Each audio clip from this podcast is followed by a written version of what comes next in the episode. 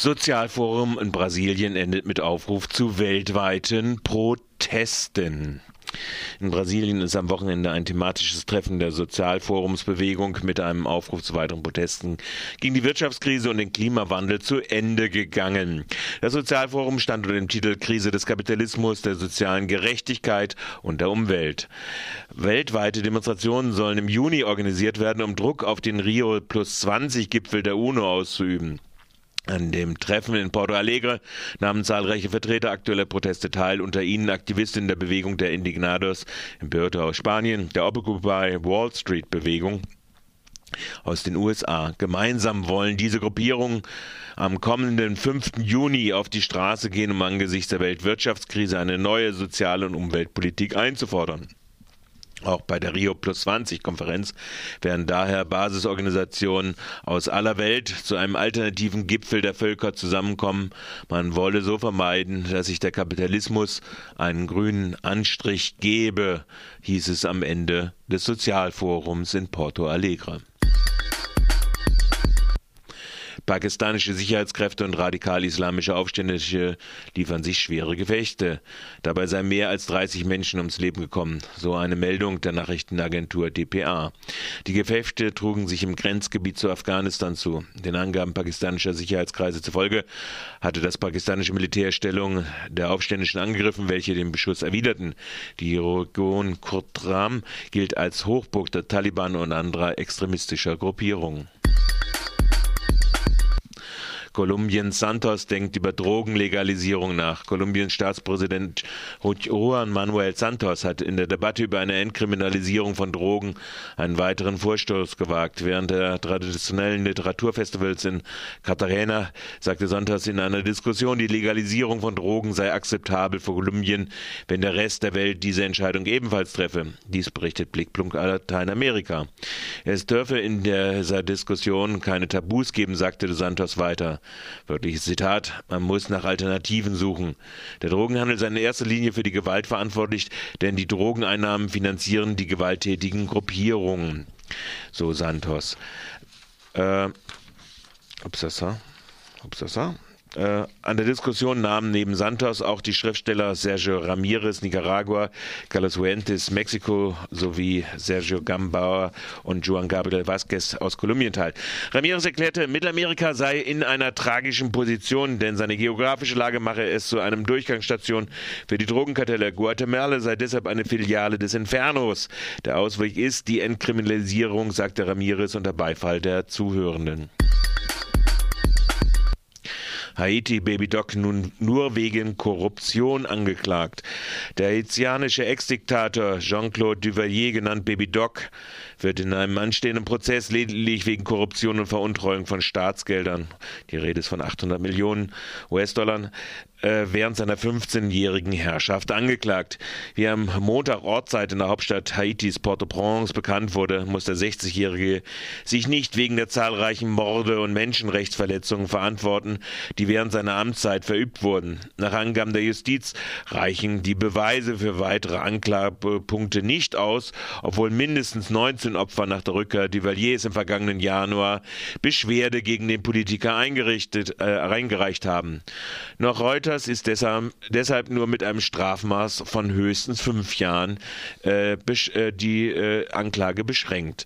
Mehrere Menschenrechtsgruppen protestierten vehement gegen die Entscheidung der Justiz. Wenn die heute getroffene Entscheidung auch in der Revision Bestand hat, bleibt in Haiti die Kultur der Straflosigkeit bestehen, sagte äh, Reed Brody von Human Rights Watch, nachdem der Beschluss bekannt wurde. Die Diktatur François und anschließend Jean-Claude Duvalier fiel mehr als 30.000 Menschen zum Opfer. Nachdem Baby Doc 1986 gestürzt wurde, floh er ins Exil nach Frankreich, wo er 25 Jahre lebte. Nach seiner Rückkehr zu Beginn 2011 wurde er von der haitianischen äh, Diktatur unter Hausarrest gestellt. Duvalier schien sich jedoch nahezu frei bewegen zu können und wurde auf Veranstaltungen und vor allen Dingen auch Partys gesehen. Brasilien Chevron vor Umweltklage. Der Ölgigant Chevron sieht möglicherweise vor einer 11 Milliarden US-Dollar-Klage wegen seiner Ölverschmutzung vor der brasilianischen Küste im November. Ein brasilianischer Staatsanwalt hat angekündigt, eine Strafklage gegen Chevron und seine örtlichen Manager binnen weniger Wochen einzureichen. Transocean, die die Ölplattform gebaut hat, steht möglicherweise gleichfalls vor einer Klageerhebung.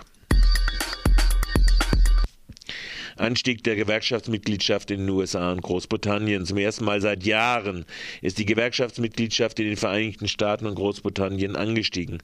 Beobachter verbinden diesen Anstieg statt Rückgang mit dem Gewerkschaftskämpfen gegen Kürzungsprogramme der Regierung und gegen die Antigewerkschaftsgesetzgebung. In den USA stieg die Mitgliederzahl von 50.000 auf 15 Millionen, berichtet Radio Labour.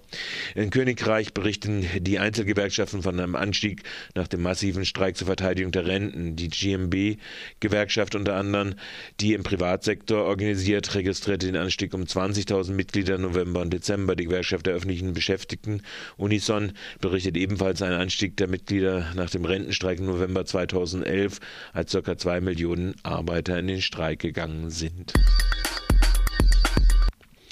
Vor dem Budapester Neuen Theater wird heute demonstriert. Wie dpa berichtet, wollen Antifaschisten und Regierungsgegner dagegen protestieren, dass ein bekennender Rechtsextremist die Leitung eines ungarischen Theaters übernimmt.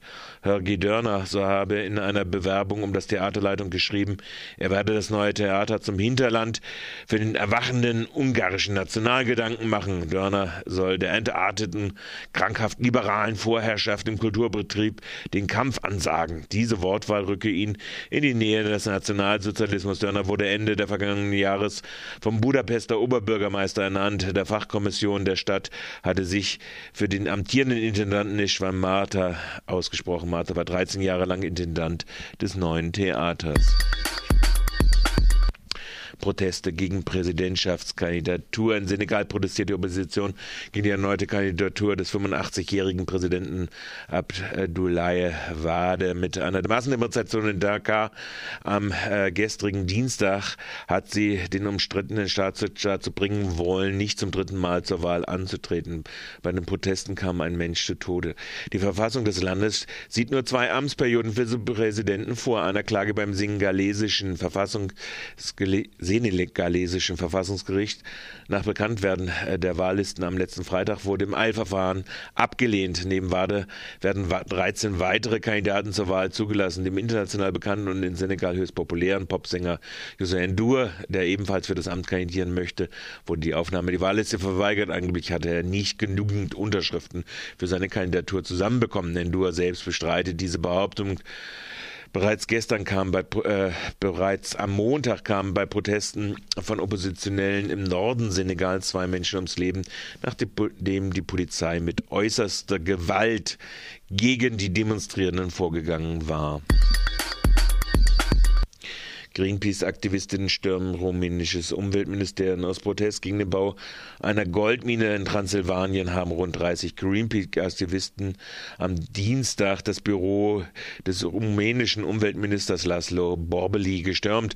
Sie verlangten Antworten auf die Frage zu der umstrittenen Mine, besonders zur Umweltbelastung durch die Goldgewinnung mit Cyanid. Zwei von ihnen hatten sich in dem Büro an einen Heizkörper gekettet. Nach fünf Stunden wurde die Aktion friedlich beendet.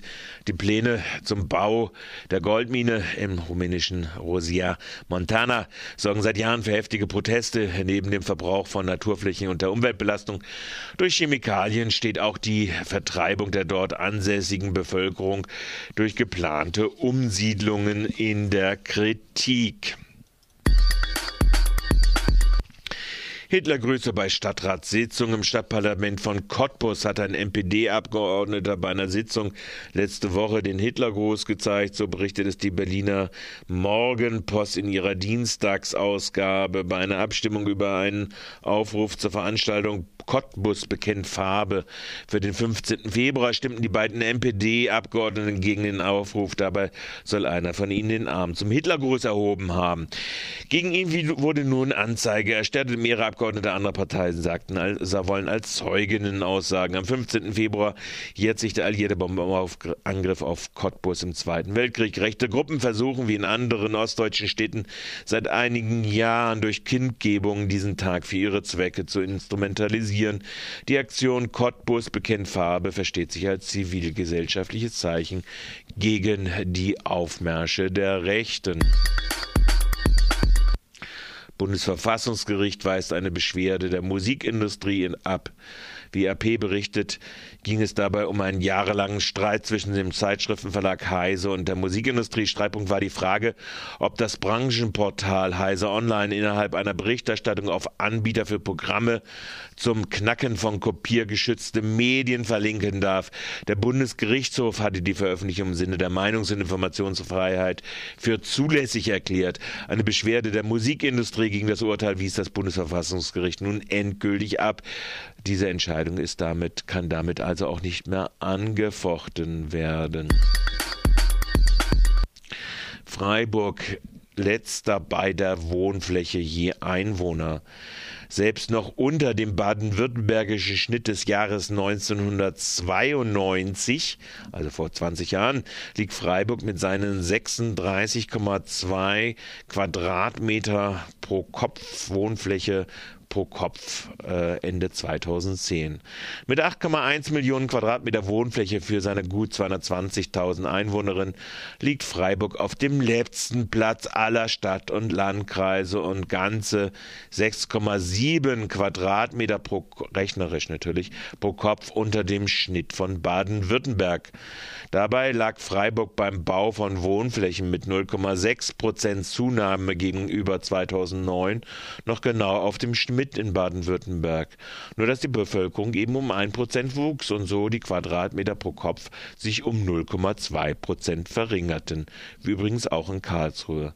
Die Karlsruher hatten gleichwohl je Einwohnerin noch acht Quadratmeter mehr für jeden Einwohner und Einwohnerin zur Verfügung. Last not least, no comment. Freiburger CDU hält 30 Prozent Preisaufschlag bei Abverkauf von öffentlichem Wohnraum für sozial. Die CDU-Gemeinderatsfraktion in Freiburg hat jetzt den Abverkauf jahrzehntelang öffentlichen Wohnungsbestandes um eine zynische Variante bereichert. Ihr reicht es nicht, dass schon jetzt die Mieter außerstande sind, ihre jahrzehntelang abbezahlten Wohnungen, teilweise zum Beispiel in der Garten Stadt seit 1920 zu einem Durchschnittspreis von 130.000 Euro ohne Grundstückskosten trotz Zinstiefstund zu erwerben. Überhaupt nur 35 Altmieter der über 100 Wohnungen in der Freiligrathstraße in der Haslacher Gartenstadt haben überhaupt Interesse bekundet bzw. bei ihren finanziellen Verhältnissen bekunden können. Sieben Häuser stehen trotz überquellender wohnungssuchenden Kartei in Freiburg schon jetzt leer. Der CDU reicht dies alles nicht. Sie will nicht nur prinzipiell gegen Höchstgebot verkaufen, so der Vorschlag von FSB-Chef Klausmann, sondern von vornherein soll ein 30-prozentiger Zuschlag auf den Gutachterpreis erhoben werden. Dies sei sozial, tönt sie gar, wie auch ihre Forderung, dass mindestens zwei Kinder als Teilnahmevoraussetzung am Familienbieterwettbewerb zu gelten haben. Ohne jeden Preisnachlass soll dann die Familie den Zuschlag bekommen, die die meisten Kinder vorweisen kann. Angesichts des absoluten Mangels an preisgünstigen Wohnraum zur Miete und zum Erwerb ist die Erhebung eines 30-prozentigen Zuschlages, zu dem ja noch die Sanierungskosten kommen, ein Schlag ins Gesicht aller, die im teuren Pflaster Freiburg schon längst unter die Räder gekommen sind und durch solch künstliche Verteuerung, Entzug preisgünstigen Mietwohnraums und Umwandlung wie lustvolle Verteuerung von Eigentumswohnraum weiter progressiv entreichert werden. Daran kann auch der sinnvolle Zwang nichts ändern, dass die Wohnungen zehn Jahre eigengenutzt werden müssen und gegebenenfalls der Stadt zum Vorkaufsrecht angeboten werden müssen. Jahrzehntelang hat die Freiburger Stadtbau und ihre Vorgängerin Siedlungsgesellschaft die Wohnungen in der Gartenstadt in Haslach ebenso wie zum Beispiel auch in der Johann Sebastian Bach Straße nicht gepflegt und rechtzeitig instand gesetzt aber die Mieteinnahmen kassiert. Jetzt steht je Reihenhaus ein Sanierungsstau zwischen 90 und 100.000, 80.000 Euro an. Die Freiburger Stadtbau sieht sich zu einer wirtschaftlichen Instandsetzung gerade nicht in der Lage, aber die von der CDU zum Abkassieren lassierten jungen Familien? Ja, geht's noch?